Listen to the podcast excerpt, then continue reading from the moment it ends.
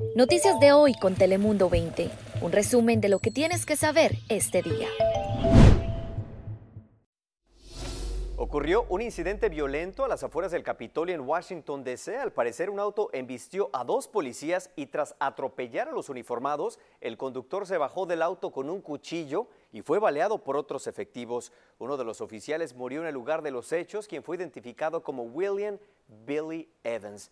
Bienvenidos a su noticiero digital de Telemundo 20, Noticias de hoy. Yo soy Rigo Villalobos. Aquí tendremos las noticias más importantes del día y le cuento que se cumple un mes del choque mortal en Hallville, donde 13 personas fallecieron. Conversamos con varios familiares de uno de los fallecidos. Muy triste, oiga, que ya no lo vamos a volver a ver nunca. Escuchamos la desolación de Sandra Núñez, la esposa de Arnulfo Mora Talavera. Él tenía 42 años y su deseo era llegar al estado de Luisiana para trabajar en la pesca y así poder enviarle dinero a su esposa y a sus tres hijos, pero desafortunadamente nunca llegó. El Consulado de México en Caléxico logró repatriar los restos de Arnulfo a su natal Nayarit para así darle el último adiós este próximo lunes. Y hoy, en nuestra sección de coronavirus, comenzamos contándole sobre la visita del gobernador Gavin Newsom para ver por sí mismo cómo es que va la distribución de la vacuna en una de las zonas más diversas del condado de San Diego. Aquí felicitó al condado por el gran trabajo, aunque las autoridades lamentan que todavía faltan suministros. Las dos semanas pasadas no nos han entregado vacuna en comparación de las dos semanas antes. Escuchamos a Mónica Muñoz, vocera del Departamento de Bomberos de San Diego, quien confirmó que en este momento no hay suficientes vacunas para todos aquellos que son elegibles. Y justo los bomberos de la ciudad se han unido al esfuerzo por vacunar a la población y las autoridades esperan que muy pronto podrán recibir una nueva remesa de vacunas. Y le cuento que hay buenas noticias para los viajeros, ya que los Centros para el Control y Prevención de Enfermedades afirmaron que los estadounidenses que hayan completado el proceso de vacunación, bueno, que ya pueden viajar libremente por el país. Pero ojo, siempre y cuando utilicen cubrebocas y sigan los protocolos adecuados. Eso significa que los pasajeros no deberán mostrar una prueba negativa del COVID-19 ni tampoco deberán aislarse al regresar de su viaje.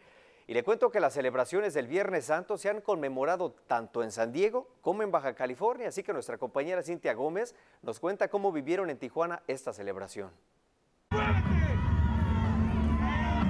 Es la representación de la pasión y muerte de Jesús, uno de los actos que los católicos llevan a cabo este Viernes Santo en Tijuana. Es la semana del año más importante en donde acompañamos a María y a Jesús en la pasión porque gracias a él tenemos un Salvador.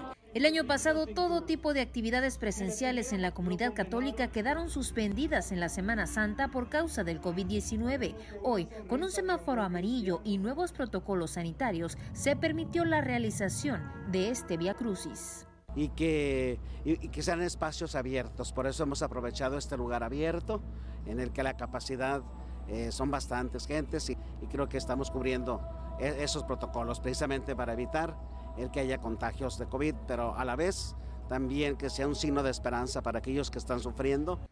Este año no hubo procesiones masivas en las calles de la ciudad, pero alrededor de 350 personas observaron en la Rectoría Dios Padre el Camino de la Cruz. Me siento muy contenta y bendecida porque pues gracias a Dios este, estamos aquí presenciando una vez más, eh, un año más este, de la pasión y muerte de nuestro Señor Jesucristo. Todos con cubrebocas, familias enteras recordando los orígenes de la fe católica y que en este año el Via Crucis tiene un simbolismo especial. De los enfermos de COVID y por aquellos que sufren necesidades muy, muy importantes en sus vidas, por los migrantes, por los marginados. Vamos a hacer este Via Crucis por eh, aquellas mujeres que han sido víctimas de violencia. Todo esto con un sentido realmente de esperanza, de confianza en Dios. Tres semanas de preparación, un grupo de 50 personas, desde niños y en su mayoría jóvenes como Julián, que dio vida a Jesús este Viernes Santo. Sí, preparando escenografía, este, los vestuarios, uh, ensayando eh, los diálogos, todo. Fue un, fueron yo creo que unas tres semanas de arduo trabajo, pero, pero vale bastante la pena. Josefina acudió con su familia a esta representación, una recreación que en tiempos de COVID para muchos fue tomada como una esperanza de recuperar la normalidad. Bien tranquila, de, doy gracias a Dios de que lo pudieron hacer hoy y pues me siento bien a gusto. Muy buenos días. Feliz sábado, sábado santo. Ya estamos a un día del domingo de Pascua. Y bueno, hoy hemos tenido ligeras nubes, sobre todo en la zona de las costas, también algo de neblina, pero esperamos que ya después de las 11 de la mañana esté un poquito más despejado y estaremos viendo intervalos de sol y nubes. En cuanto a las temperaturas, el día de hoy para el centro de la ciudad esperamos una máxima de 71 grados, un poquito más que ayer, que nos quedamos con solo 68. Lo normal es 67, así es que hoy estaremos un poquito por arriba de lo normal. En las playas esperamos entre 66 y 68 grados. El viento por allá después del mediodía estará soplando entre las 10 y las 15 millas por hora, alcanzando ráfagas de hasta 20 millas por hora. En cuanto a las temperaturas para el interior, se espera calorcito bastante agradable en lo que es la parte este de Chulavista, en el cajón, la mesa, marcas de hasta 80 grados en las montañas va a estar muy similar al centro de la ciudad, igual con marcas en el rango bajo de los 70, mientras que en los desiertos sí con bastante calor, a punto de llegar a los tres dígitos, estaremos llegando hasta entre 98 y 99 grados. El domingo de Pascua va a ser muy similar, las variaciones serán de solo 1 a 2 grados en las temperaturas. Será ya hasta la semana que entra, para el martes, cuando empiecen a bajar un poquito más, el cambio no va a ser tan drástico, pero sí estarán descendiendo nuestras temperaturas para quedarse ya un poquito más estables lo que resta de la semana. Así que, bueno, disfruten de todos estos días de descanso y ahora pasamos con Cris a más información.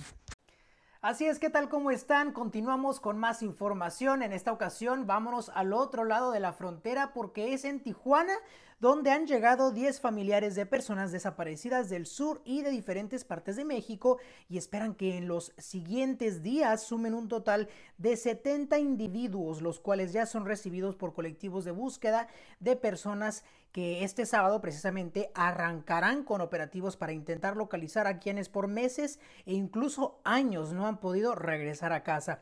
Los grupos de búsqueda dijeron estar apoyados de las autoridades en materia de seguridad y se dividirán en dos fases para localizar a personas con vida en la canalización del río Tijuana en calidad de indigentes, personas en albergues, también centros psiquiátricos, así como una segunda fase de recuperación de cuerpos donde visitarán por 11 días puntos alejados del municipio de Tijuana y el resto de Baja California.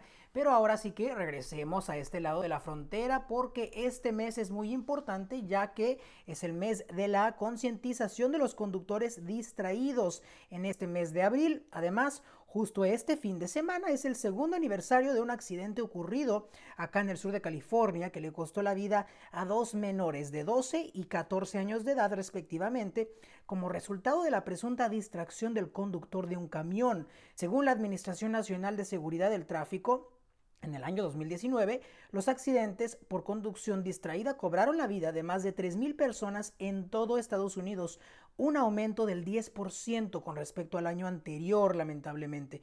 Como parte de estos días de concientización, la empresa Autoclub lanzará un nuevo anuncio y campaña para eh, pues, realizar servicio público. Este será dirigido con la intención de evitar este tipo de accidentes y tragedias por el error humano de manejar de manera distraída. Hay que recordar siempre de estar bien descansado, tomar cafecito si es necesario cuando estemos tras el volante y pues siempre vigilar bien todos los espejos y manejar con cuidado también, eh, no tocar el celular por nada del mundo, eso también provoca accidentes. Yo soy Cris Cabezas, pero tenemos más información, así que regresamos contigo, Rigo. Muchas gracias, Crisis. Nos despedimos con buenas noticias, ya que tres museos más abrieron sus puertas en el Parque Balboa. Se trata del Museo de Historia Natural, el Museo del Automóvil y el Centro Cultural de la Raza. Todos estos le dieron la bienvenida a los visitantes, mientras que el Museo de los Veteranos ya se está preparando para su reapertura el próximo jueves y además el Museo de Ciencia abrirá sus puertas el próximo viernes. ¿Cómo la ve? Hasta aquí llegó este noticiero digital de Noticias de hoy. Recuerde que todos los días aquí le contamos las noticias más importantes de nuestra región. Lo esperamos en la próxima. Yo soy Rigo Villalobos. Cuídese mucho. Noticias de hoy con Telemundo 20. Suscríbete. Ponemos información a tu alcance todos los días.